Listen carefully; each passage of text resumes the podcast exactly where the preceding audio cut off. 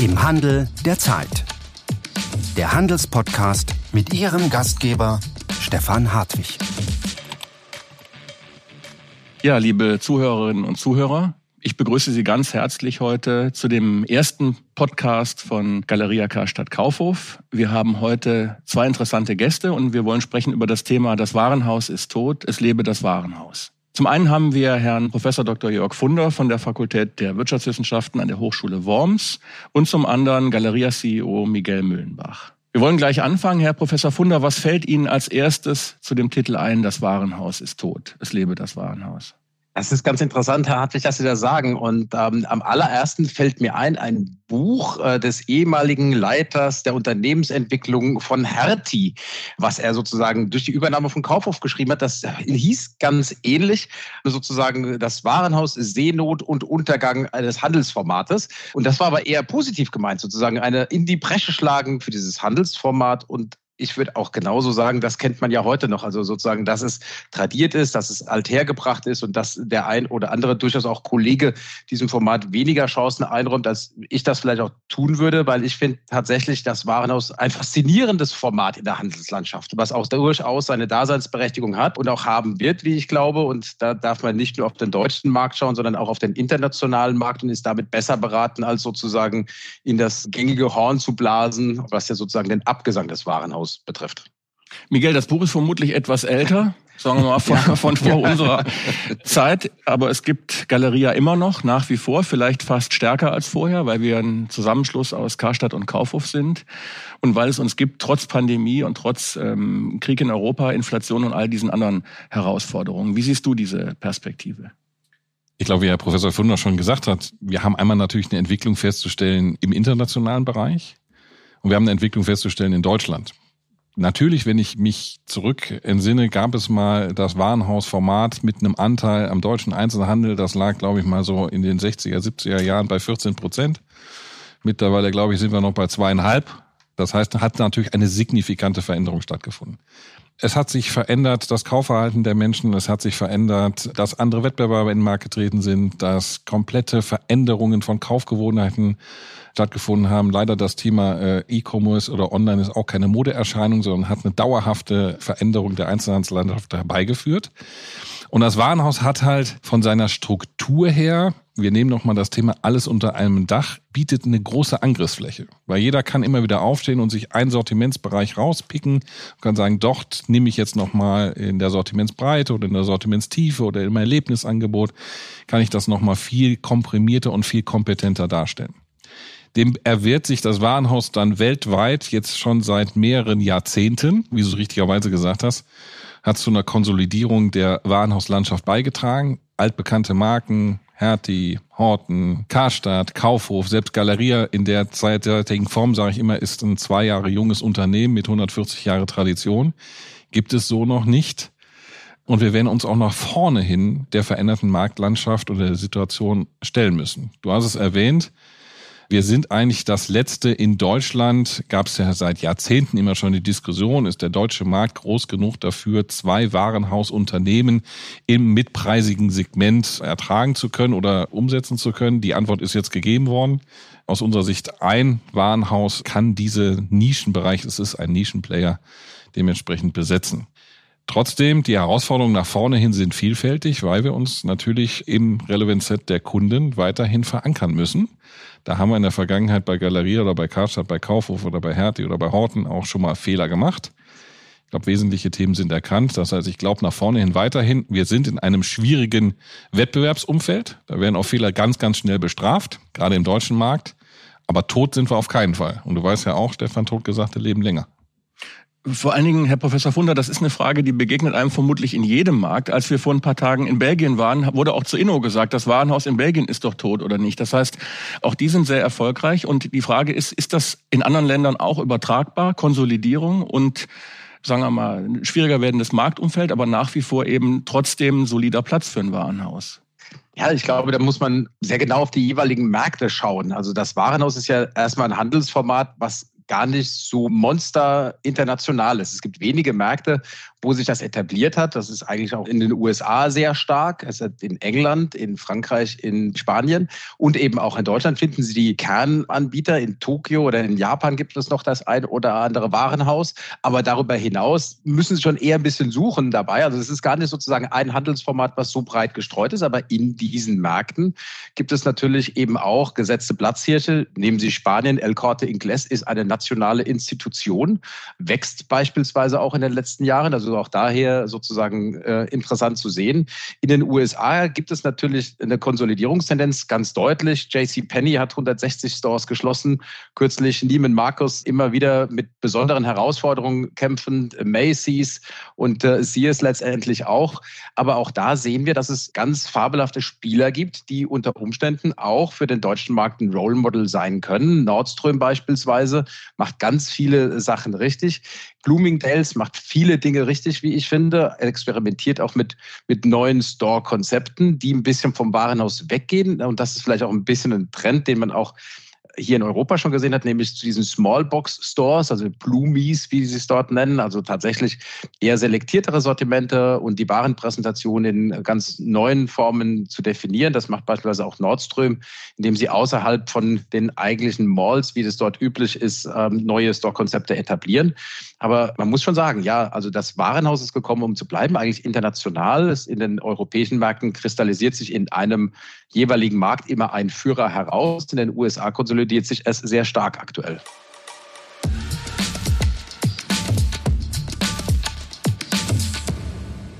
Miguel, Herr Professor Funder hat im Grunde über Veränderungen gesprochen, als er beschrieben hat, in welchen Märkten die Warenhäuser nach wie vor stark sind. Wenn wir wieder auf Deutschland zurückgucken, dann ist einer der Aussagen, die wir oft über Galeria lesen, Handelsblatt und Co., das äh, Warenhaus ist dann tot oder ist dann schwierig, wenn es nicht schnell genug geht mit der Veränderung.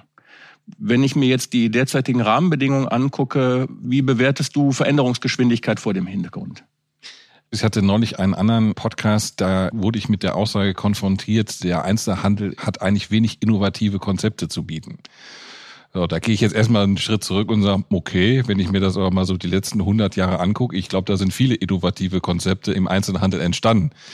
Ich glaube, Herr Professor Wunder, Sie geben mir recht, so eine, ja. so eine ERN-Einführung oder ein Discount-Konzept oder sonstige Kategorie-Killer, die wir auch weltweit exportiert haben. Also das muss ich erstmal sagen. Ich glaube schon, dass wir eine Branche sind oder auch waren, wo auch innovative Konzepte entstanden sind. Natürlich wird die Branche attackiert, momentan, wie man das so schön heißt, von den großen internationalen Playern, ja, dass ein Google die Landschaft verändert hat, dass ein Amazon die Landschaft verändert hat und dass wir da äh, einen gewissen Nachholbedarf haben. Trotzdem haben wir jetzt mit einem Zalando natürlich auch mal wieder eine Antwort entgegengesetzt. Ich glaube auch, dass der Hamburger Versender Otto da im deutschen Einzelhandel sich auch ganz gut wieder positioniert hat, nachdem er dann auch äh, sich signifikant verändert hat, das berühmte Kataloggeschäft als solches ja komplett abgeschafft hat. Jetzt ist die Frage zurückkommend Schnelligkeit der Veränderung. Ja, ich glaube, was uns ja immer vorgeworfen wird als Warenhaus und speziell natürlich Karstadt und Kaufhof, dass man sagt, diverse Trends einfach verschlafen. Da sage ich, das kann man so sehen. Da kann ich auch nichts gegen sagen, weil wenn man sagt, wenn man natürlich schon viel früher, äh, wie gesagt, Karstadt hat 1996 angefangen mit damals MySAP oder MyWorld ins Internet reinzugehen.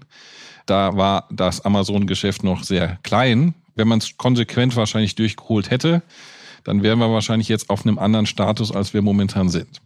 Dafür kann ich mir aber heute, wenn ich heute drauf gucke, wenig kaufen. Jetzt ist die Frage nach vorne hinguckend, verändern wir die Dinge? Ja, wir verändern sie. Sie müssen auf der einen Seite einhergehen mit dem, dass es für das Unternehmen als solches verkraftbar ist.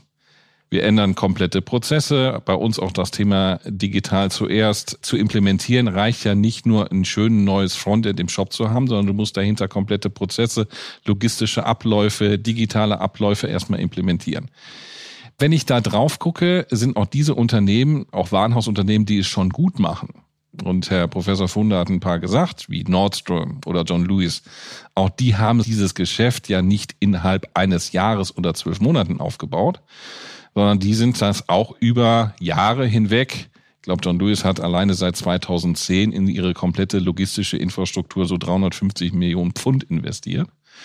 Wenn man das bis heute aufaddiert, sind die sukzessive reingekommen. Was uns gelingen muss als Galeria, dass wir auch in einen kontinuierlichen Veränderungsprozess reingehen und das Thema kontinuierlich weiterspielen.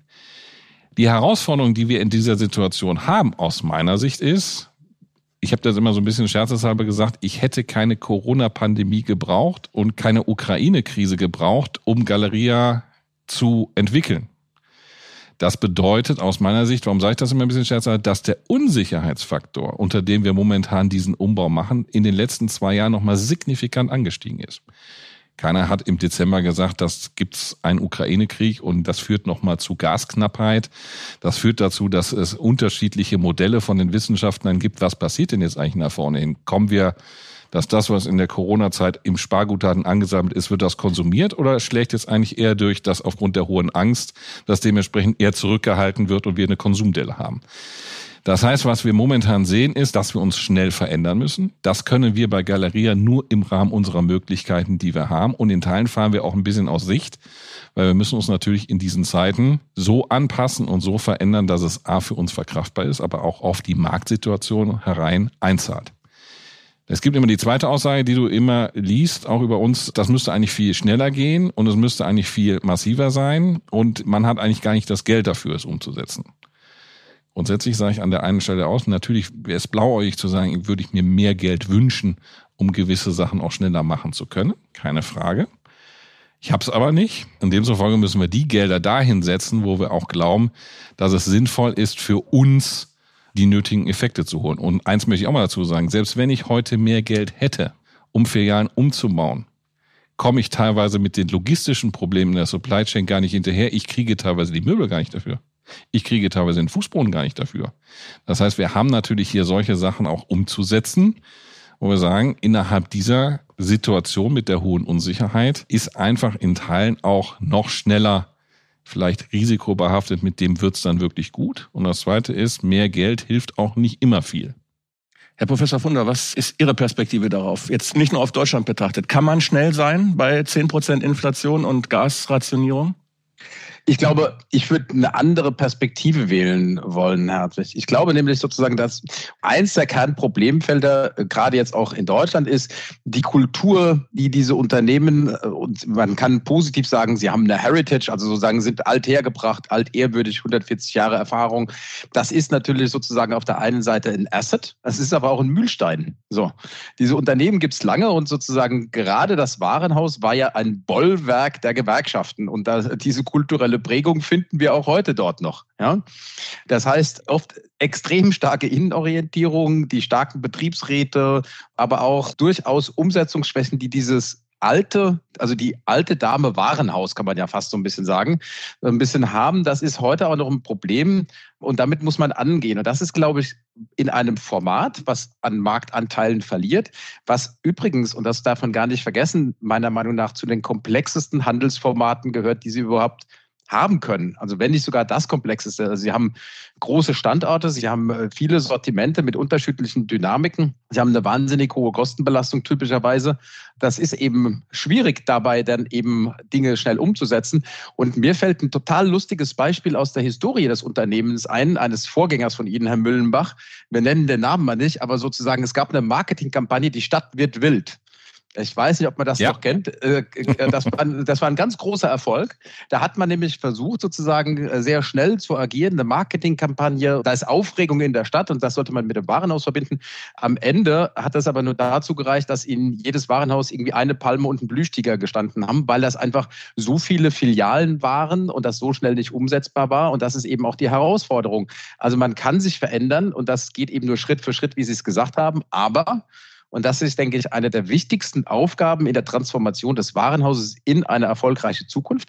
Eben, dass man Mitarbeiter und kulturelle Dinge direkt angeht und dass das ein Kernbaustein ist und nicht nur Technologie, Sortimente, Marke oder eben auch Standorte.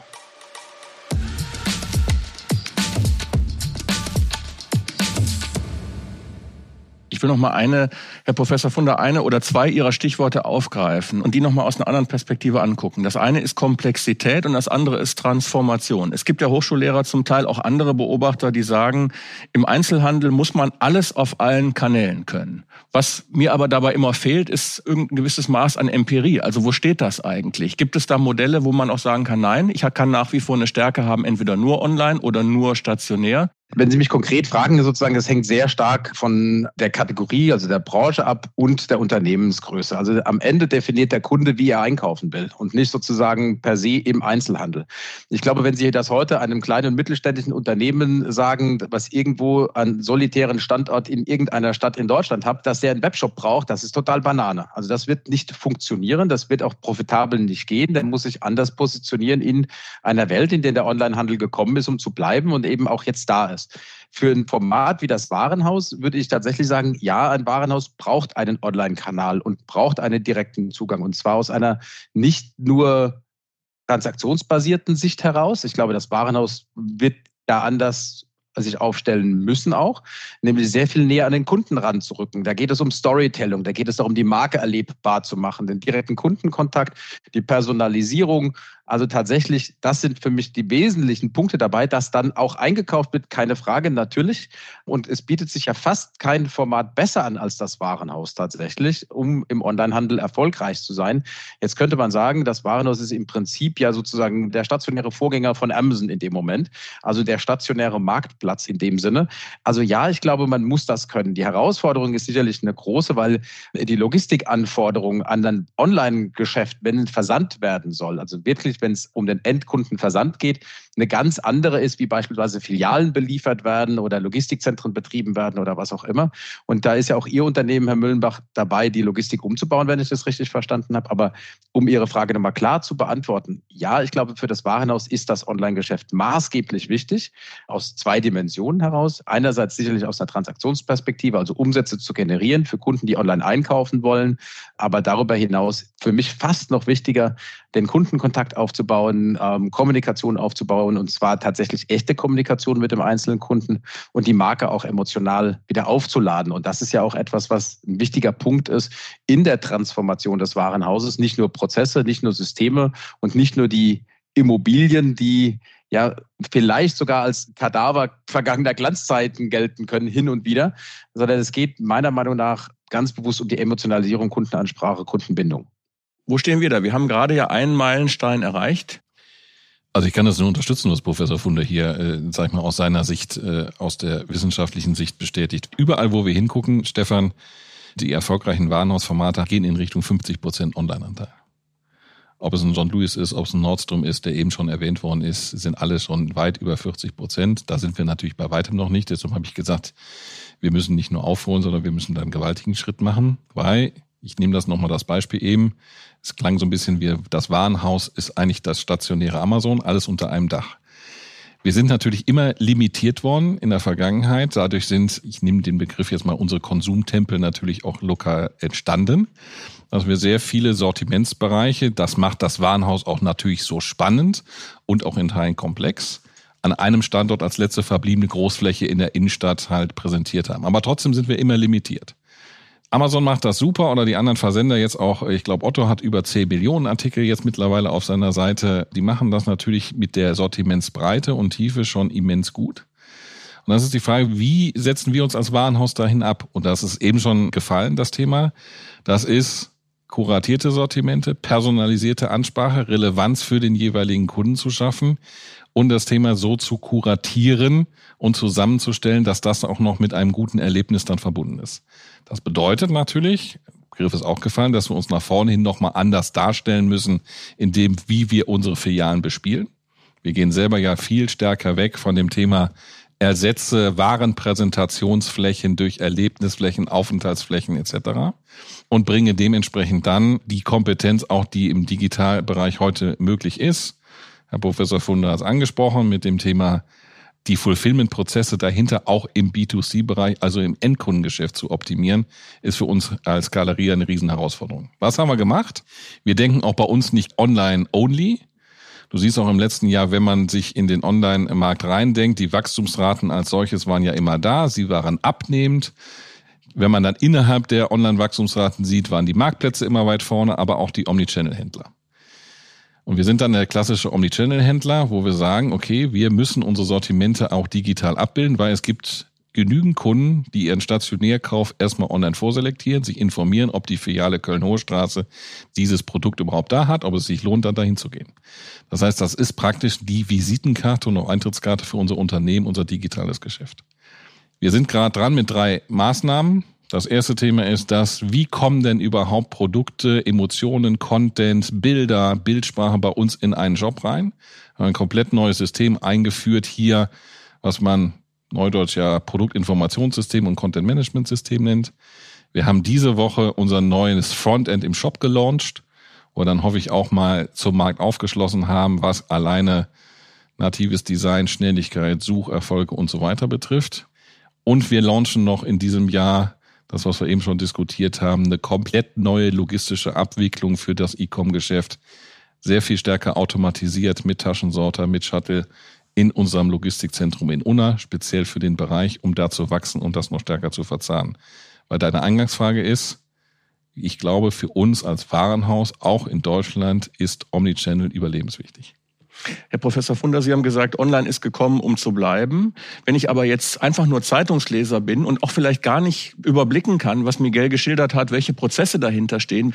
Ich lese zum Beispiel vor ein paar Tagen, dass einer der wirklich großen deutschen und auch erfolgreichen Online-Player eben sagt, wir müssen unsere Gewinneinschätzung von 12 Prozent runternehmen auf 0 bis 3 aufgrund eben der äh, auch Kaufzurückhaltung, Inflation und auch eines gewissen Sparverhaltens.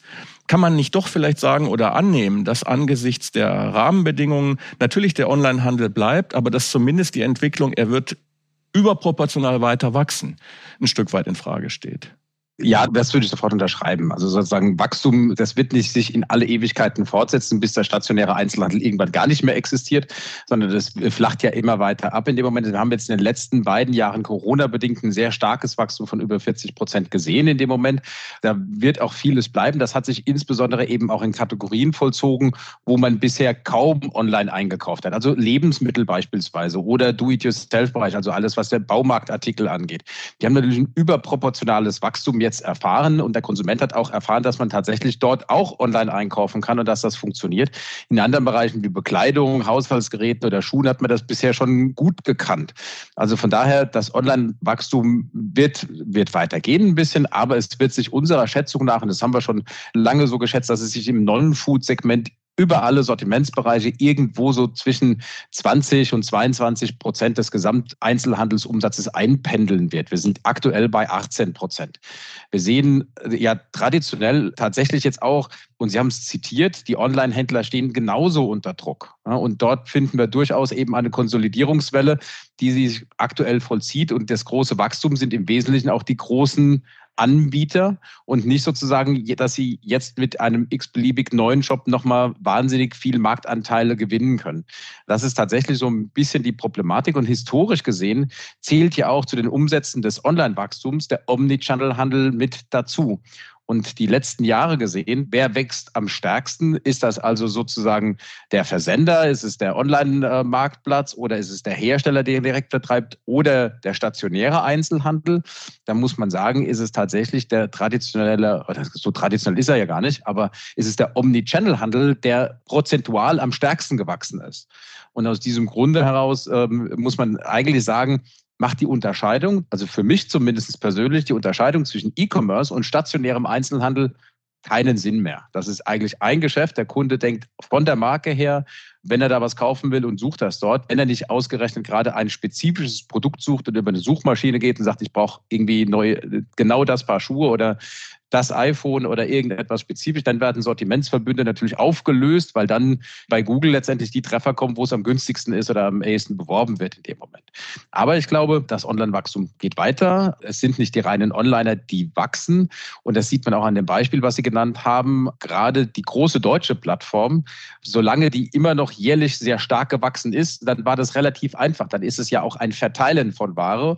Aber sobald dann plötzlich beginnt, dass man klassisches Einzelhandelsgeschäft betreiben muss, auch in einem Online-Segment, also mit Preisabschriften agieren muss, mit Warenüberhängen agieren muss und sozusagen Kunden plötzlich auch wieder abwandern, die man halten muss, dann wird es plötzlich schwierig. Und dann ist ja auch das Geschäftsmodell von dem klassischen Marktplatz als äh, Einkäufer und Verkäufer hin zu einem Plattformmodell passiert, wo man eher dann den Traffic auf der Seite kapitalisieren will, um sich diesem risikohaften Einzelhandelsgeschäft zu entziehen. Miguel, wie würdest du das wahrnehmen? Also aus der Perspektive auch jetzt Pandemie und in Anführungszeichen Postpandemie. Kann man vielleicht sogar sagen, dass gerade weil wir auch sehr stark stationär sind, wenn es ein Sparverhalten gibt von Menschen, dass die Menschen vielleicht sagen wir mal, einen symbolischen Euro ausgeben für Bekleidung, dass sie vielleicht in der Situation von Sparverhalten und von auch Zukunftsangst sagen, ich gebe einen Euro aus für ein Bekleidungsstück, aber ich möchte zusätzlich, und das kann ich nur stationär haben, auch noch Aufenthaltsqualität, Erlebnis, Gastronomie. Und ich möchte nicht solitär zu Hause nur das Bekleidungsstück kaufen. Also ich glaube, dass es diese Gruppe unter der deutschen Bevölkerung auch gibt, die, sag ich mal, sagt, okay, wenn ich schon etwas ausgebe oder wenn ich konsumiere, dass ich dann in dem Moment neben dem reinen Produktbedarf auch noch äh, Erlebnis, Aufenthaltskompetenz haben möchte.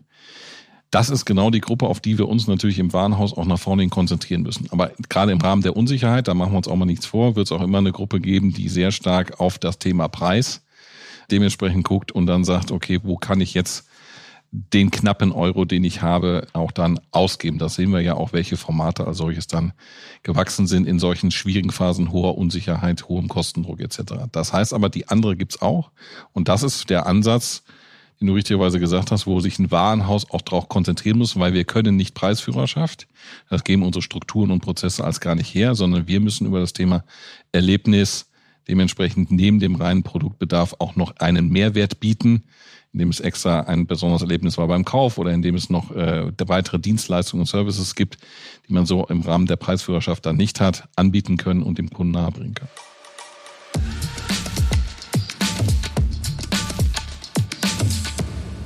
Miguel Müllenbach war in Seattle auf der Tagung des International Group of Department Stores, IGDS, und hat da unter anderem vorgestellt, unser Role Model, sagen wir mal, von den drei Filialtypen des letzten Jahres Kassel, wo es darum ging, und auch noch künftig darum geht, die Stadt also auch Dienstleistungen der Stadt sehr stark zu verzahnen mit dem Warenhaus. Also man kann dort in dem Warenhaus, was ja auch in der Innenstadt wiederum ist, alle möglichen Dinge vom Verlängerung des Passes, Bestellen eines Führungszeugnisses, die ganzen städtischen Dienstleistungen im Sinne von Gas, Elektrizität und so weiter, das kann man dort alles auch abfragen. Wir haben aber gesehen in Seattle, dass das niemand sonst macht. Was denken Sie über dieses Zusammenwachsen dieser beiden Strukturen? Also ich finde das prinzipiell total spannend. Und die Herausforderung, die ja Galeria Karlstadt Kaufhof hat, ist ja folgende, dass man in Deutschland vergleichsweise ein kleines Land ist und dass wir sehr wenige große Städte haben. Also wir haben nur ich glaube, es sind 55 Stadt-Landkreise, wo wir über 200.000 Einwohner haben. Und jetzt ist die Problematik so ein bisschen, wir müssen darauf eingehen, inwiefern lässt sich denn das Warenhauskonzept profitabel betreiben, da was auf der einen Seite über Effizienzen natürlich agieren muss, neue Logistikstrukturen, auf der einen Seite kosteneffizient agieren, das heißt, es ein gewisses Grad an Standardisierung braucht auf der einen Seite, auf der anderen Seite lokale Bedürfnisse letztendlich ausschöpfen muss und dort die jeweilige Situation befrieden. Also Personalisierung nicht im klassischen Sinne auf den Kunden, aber auf den jeweiligen Standort bezogen, um dort die lokalen Potenziale zu erheben. Und das ist genau diese Krux so ein bisschen. Jetzt gibt es Standorte, die sich wahrscheinlich immer relativ erfolgreich betreiben lassen. Das sind die klassischen Luxus- oder Premiumhäuser, die ihre eigenen Herausforderungen haben und anders geführt werden, wie das klassische Warenhaus in einer Mittelstadt äh, letztendlich oder auch in der Oberstadt. Die Problematiken dort sind dann eben genau die, wie lässt sich das Warenhausformat abseits von luxuriös und mit viel Marketing und viel Events und möglicherweise auch Kultureinbindung und exklusiven Marken und hochwertiger Gastronomie. Das funktioniert nicht überall. Also wenn ich jetzt sitze hier in Mainz sozusagen, da würde das nicht funktionieren, sehr wahrscheinlich. Trotz alledem gibt es hier ein Warenhaus Und die Frage ist, wie kann man das erhalten? Und das Konzept, jetzt das Warenhaus zum Marktplatz in der Stadt zu machen. Und jetzt reden wir nur über dieses Konzept, wenn wir jetzt über Warenhaus gerade mal sprechen, für die nächsten Minuten, zumindest würde ich das gerne. Das ist natürlich etwas, was ein Zukunftskonzept sein kann. Ich habe selbst mit vielen Städten gearbeitet, mit vielen auch Händlern vor Ort, kleinen mittelständischen Händlern und ähnliches. Ich finde das Konzept schlüssig in sich, theoretisch. Ich glaube, es hat unglaubliche Umsetzungshürden. Und die liegen darin, dass man sozusagen diese Städte und die betroffenen Gruppen in den lokalen Städten dazu motivieren muss, tatsächlich sozusagen das jetzt über das Warenhaus und über letztendlich Galeria Karstadt Kaufhof umsetzen zu können. Deswegen vom Konzept her glaube ich, insbesondere brauchen die Innenstädte etwas, was sie auflädt, was sie vereint und was auch Erlebnis schafft und vielleicht auch Convenience ist. Auf der anderen Seite, glaube ich, ist es schwierig umzusetzen und auch keinen Schnellläufer und auch keinen Selbstläufer. Zumindest so wie ich viele deutsche Verwaltungen kennengelernt habe, viele Städte und auch sozusagen insbesondere die weitere Gemengelage in den jeweiligen Städten. Da geht es um die Werbevereine. Die arbeiten ja nicht so alle so wirklich gerne zusammen. Miguel, bei dem Stichwort Umsetzungshürden, was äh, Professor Funder gerade auch ja beschrieben hat. Kassel ist ja nicht ein Role Model für alle Warenhäuser, sondern eins von dreien, eigentlich vieren, die wir haben. Und es geht uns, glaube ich, da auch nicht nur um Traffic, sondern auch ja um Wahrnehmung. Wie ist da so die Resonanz von Städten vielleicht mit einer ähnlichen Ausgangslage wie Kassel? Alle haben ein Hauptthema, alle Warnungskonzepte. Was biete ich noch neben dem reinen Warenverkauf an? Da gibt es den einen, der macht Erlebnis, da gibt es das philippinische Warenhaus, was noch hinter sich an einem Fluss äh, orientiert ist und dort einen Wellnesspark eröffnet hat. Das heißt, es geht immer noch darüber hinaus, darüber nachzudenken, was bietet man neben dem reinen Geschäft, tausche Waren gegen Geld, was bietet man dann dementsprechend noch an. Und das ist genau das, wo wir uns auch ja mit verschiedensten Konzepten auseinandersetzen. Das Thema der städtischen Dienstleistung ist eins. Ich bin bei Professor Funder. Das bedauert einer gewissen Konsequenz und auch Hartnäckigkeit in der Umsetzung. Wir haben sowohl von der Resonanz her, stellen wir fest, dass das in Seattle auch wie alle Konzepte, die die einzelnen Warenhäuser präsentieren, was sie noch überlegen, neben Tausche Ware gegen Geld noch anzubieten, auch da auf sehr positive Resonanz gestoßen ist. Wir sehr viele Rückfahren dazu bekommen haben und wir stellen auch fest, dass sich das in Deutschland mittlerweile rumspricht. Wir diverse Städte haben und Bürgermeister haben, die haben uns in der Vergangenheit immer angeschrieben, wenn wir meistens vier Jahren geschlossen haben. Da kann man dann auch mal sehen, dann wird es dann halt immer wach und dann weiß man erstmal, was dann vielleicht das Warenhaus doch noch an drei bis vierfachen Einzelhandelsumsatz in der Stadt dann bedeutet, der dann wegfallen kann, als das reine Warenhausgeschäft. Die dann auch sagen, pass mal auf, das ist ein Thema, kommt zu uns. Wir möchten auch hier das nächste Galeria äh, Zukunftswarenhaus oder der nächste Galeria Showcase sein. Und wir sind auch bereit, hier dementsprechend mit unseren städtischen Dienstleistungen reinzubringen.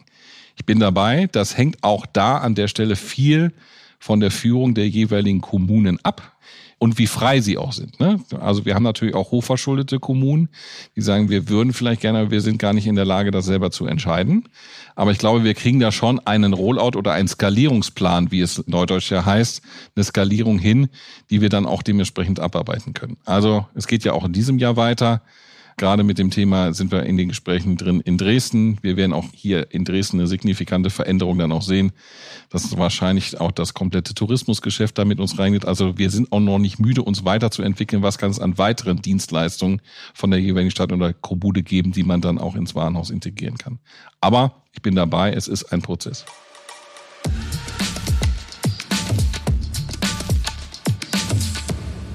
Wir haben angeguckt Omnichannel, wir haben angeguckt Evidenz für Omnichannel, wir haben international angeguckt Transformation und Transformationsgeschwindigkeit. Herr Professor Funder, ändert all das Gesagte, was wir jetzt hatten, ändert das Ihre Perspektive vielleicht oder würde man weiter unterschreiben können, Zukunft fürs Warenhaus gibt es? Aber es bedarf eben einer Veränderung, auch einer Konsolidierung, wie es ja in einigen Märkten wie hier schon erfolgt. Und Veränderungen muss man im Moment unter den Vorzeichen denken, die wir als wirtschaftliche Rahmenbedingungen haben und auch ja nicht beeinflussen können. Also ich würde dabei bleiben. Also sozusagen die besprochenen Inhalte sind spannend. Das sind aber Themen, mit denen ich mich zumindest schon länger auch befasst habe und auch insbesondere mit dem Blick für das Warenhaus befasst habe. Ich glaube, die Herausforderungen sind vielfältig. Und ja, Omnichannel ist bedeutsam. Aufbau eines eigenen Online-Kanals. Aber die Transformation geht ja darüber hinaus weiter. Also tatsächlich, das ist mit dem Online-Shop ist es ja nicht getan. Genauso wie Herr Müllenbach, Sie haben es ja gesagt sozusagen, wir haben zwar jetzt diese Store-Konzepte, aber die sind jetzt nicht in Stein gemeißelt. Wir sind auf der Suche nach neuen Erlebniskonzepten oder Servicekonzepten. Parallel dazu ist es eben auch, der Kostendruck bleibt. Das haben wir gesagt. Wir sehen aktuell, Energiepreise steigen stark. Das betrifft auch das Betriebsformat des Warenhauses wie den gesamten Einzelhandel maßgeblich in dem Moment. Das heißt, der Kostendruck nimmt zu. Auf der anderen Seite haben wir aber auch die Herausforderung, dass Warenhaus insbesondere für mich zumindest auch schon immer Service bedeutete und Service letztendlich auch der Mitarbeiter. Und das bedeutet Beratung. Beratung und Mitarbeiter, let's face it, sind letztendlich hohe Kosten Positionen neben der Immobilie auch. Wir haben Immobilien, die eben auch aus der Historie so sind, wie sie sind. Das sind eben nicht, wenn Sie es heute neu bauen müssten oder könnten, würden Sie wahrscheinlich nicht mehr alle genau so bauen. Also ich glaube, da braucht es eben auch neue Konzepte und das ist ja auch das Warenhaus schon lange dabei, eben über Concession-Thematiken oder ähnlichem nachzudenken. Und wenn Sie mich konkret ganz genau fragen, das Warenhaus wird es weitergeben. Ich bin da fest davon überzeugt. Für die Premiumhäuser, glaube ich, ist das das eine. Für die lokal angepassten und die blenden wir ja allzu gerne aus. Also wir reden ja nicht nur über Galeria Karstadt Kaufhof, wir reden ja auch über die 148 ehemaligen Kaufring-Filialen, die heute in lokaler Betreiberschaft sind und die kleine Warenhäuser eben auch darstellen in Deutschland. Das ist ja auch das Warenhausformat.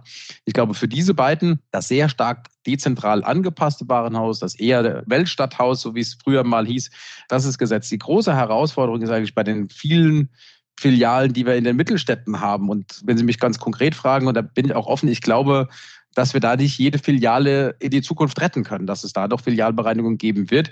Und das ist aber auch normales Handelsgeschäft, denke ich, dass man all jede Filialen, die sich dauerhaft nicht profitabel betreiben lassen, eben auch dann möglicherweise einer alternativen Verwendung zuführt.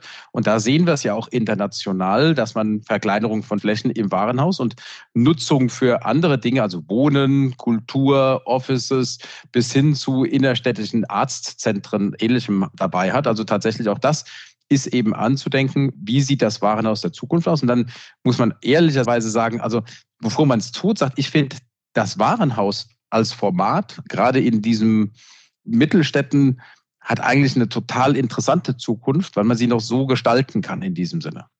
Miguel, dein Schlusswort zu der These oder zu dem, was wir rausgearbeitet haben und auch äh, glauben, das Warenhaus wird es weitergeben. Transformation hat ja auch eine kulturelle Dimension. Also auch da tun wir ja eine Menge. Wenn du das nochmal einfließen lassen könntest.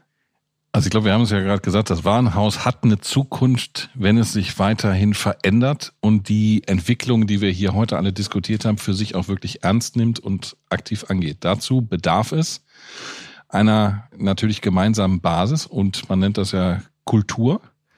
An der müssen wir arbeiten. Ich habe es eben so ein bisschen scherzhaft gesagt, wir haben eigentlich, wir sind seit zwei Jahren am Markt, aber mit 140 Jahren Tradition, nur mit 140 Jahren sehr unterschiedlicher Tradition. In uns ist ja jetzt aufgegangen Horten, Hertie, Karstadt, Kaufhof.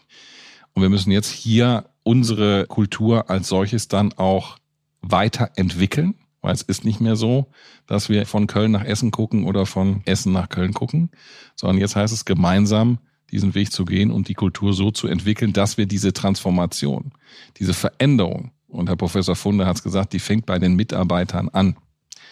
Und nur wenn wir die Mitarbeiter dementsprechend mit auf den Weg nehmen können, und ihnen auch erklären, warum das so notwendig ist, dass wir uns ändern, um damit eine Zukunft zu haben. Dann glaube ich, werden wir auch erfolgreich sein und dann wird das Warenhaus leben. Ja, vielen Dank. Ich danke Ihnen, Herr Professor Funder, und äh, dir auch, Miguel. Das war ein interessantes Gespräch. Wir haben es länger gemacht, als wir eigentlich wollten, aber ich glaube, da war so viel drin, das wollte ich einfach auch nicht unterbrechen. Dankeschön. Mir hat das Spaß gemacht. Danke auch. Mir auch. Liebe Zuhörerinnen und Zuhörer, das war die erste Folge unseres Podcasts im Handel der Zeit. Ich hoffe, es hat Ihnen gefallen. Bis zum nächsten Podcast. Ihr Stefan Hartwig.